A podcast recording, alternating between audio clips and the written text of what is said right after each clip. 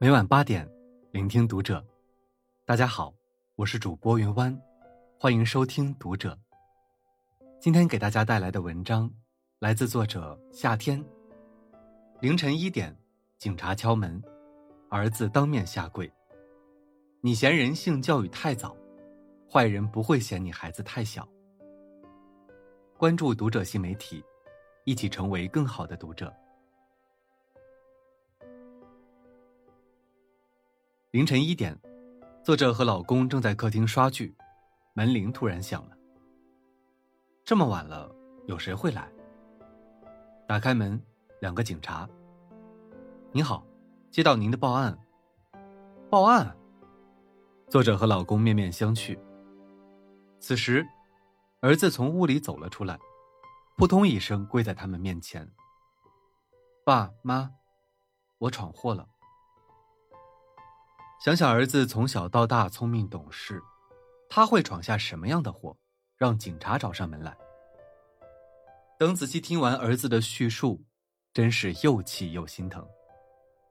原来，儿子在上网课的时候，被拉入一个充值返利的 QQ 群，充值一百，返利八百八十八；充值两百，返利一千八百八十八；充值三百，返利两千八百八十八。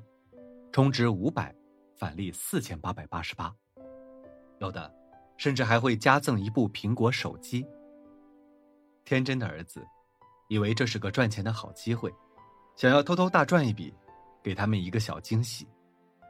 儿子把他微信钱包里仅有的九百元钱转给对方，甚至还跟对方讨价还价说：“赠送的手机我不要了，就当我把手机折合了一百元钱，帮我凑够一千元吧。”哪知，对方收款后，儿子的微信竟被对方拉黑了。儿子多次尝试添加对方为好友，均被拒。儿子赶紧联系一起进群的同学，结果大家都被骗了。几百块钱，在我们家长眼里也许不算什么，但在孩子眼里，是他们攒了好久的私房钱，是他们想要给爸爸妈妈的一点回报。是他们第一次尝试靠自己赚钱，就这样被骗走，儿子又伤心又气愤，又怕爸妈责骂，慌忙报警。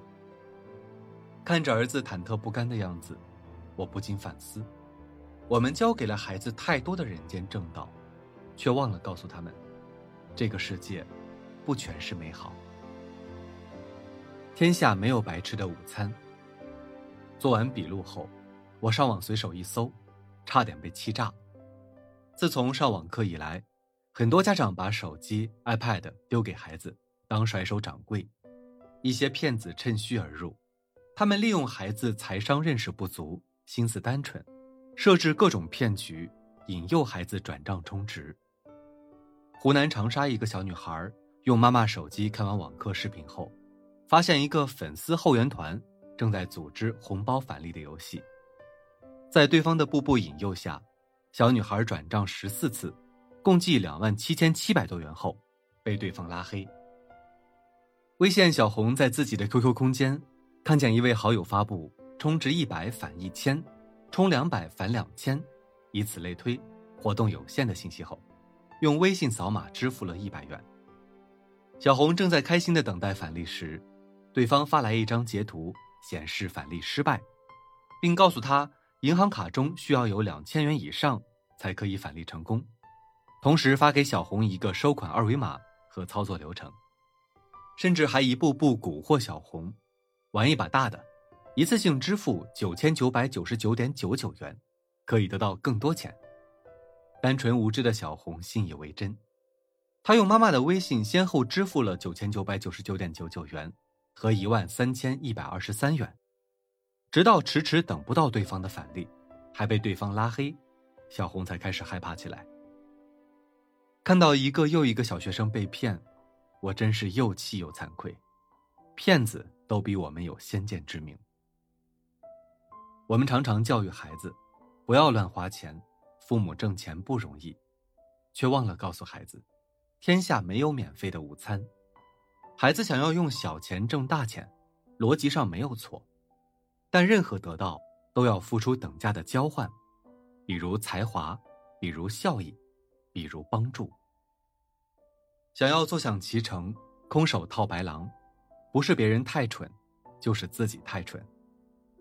洛克菲勒曾用捉猪的故事告诫自己的儿子：一只动物要靠人类供给食物时，它的机智就会被取走。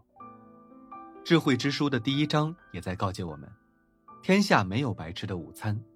如果人们知道出人头地要以努力工作为代价，大部分人就会有所成就，同时，也将这个世界变得更美好。而白吃午餐的人，迟早会连本带利付出代价。这是历经几个时代、百经验证的真理。经此一事，一定不要忘了把这个道理给我们的孩子补上。现实中的人心险恶。陈可喜有一首叫做《儿子》的诗，特别触动我。你清澈的眼波，看穿文字和数字，看穿灰太狼可笑的伎俩，但还看不见这些人间的实景。儿子，我想让你绕过书本看看生活，又怕你真的看清。我们吃过的苦，不想让他们再吃。我们走过的弯路，不想让他们再重复。我们建了一座无菌的童话城堡，只希望孩子在城堡里快乐无忧。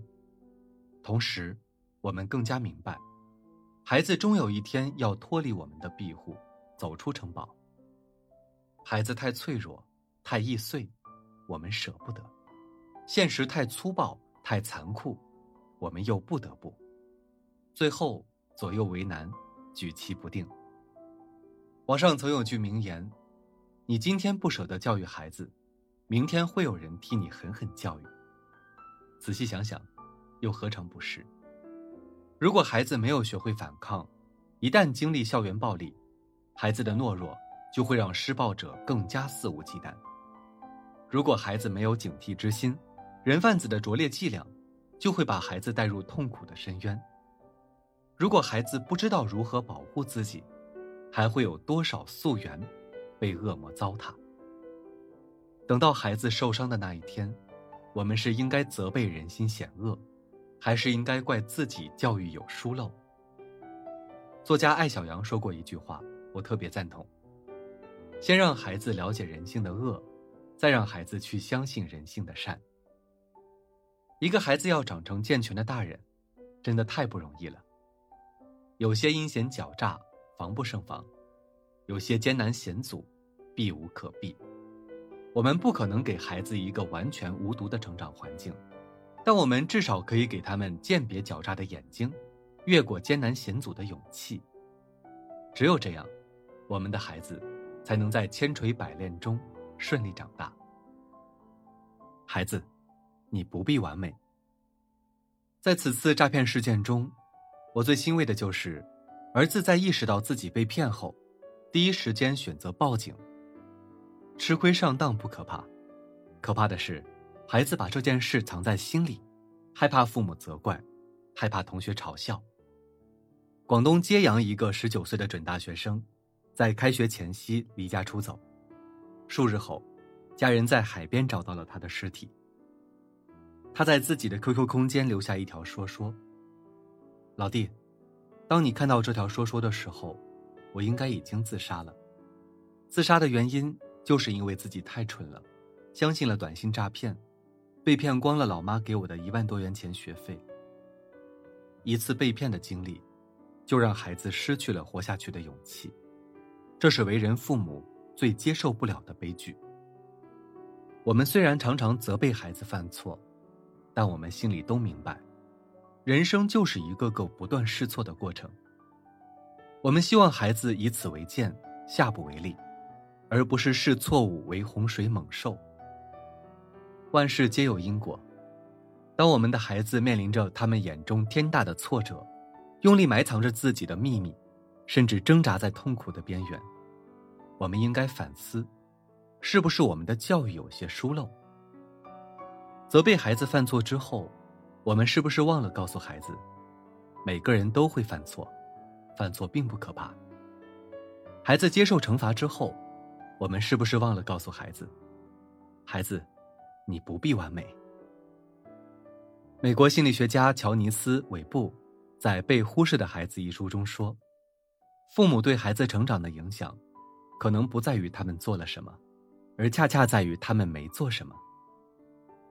我们没有办法让世界的每个角落都充满阳光，但我们可以早一点让孩子知道阴暗处。我们没有办法忽悠孩子一生，但我们可以早一点让孩子具备对抗魑魅魍魉的手段。”我们没有办法预测孩子今后的道路会遇见什么，但我们可以早一点让孩子具备不怕犯错、越挫越勇的品质。我们觉得太残忍，但是社会不会对我们的孩子手软。我们觉得人性教育太早，坏人不会觉得我们的孩子太小。好，今晚的内容就分享到这里。感谢您的收听。如果您喜欢这篇文章，不要忘了在下方点赞哦。我是云湾，我们下期再会。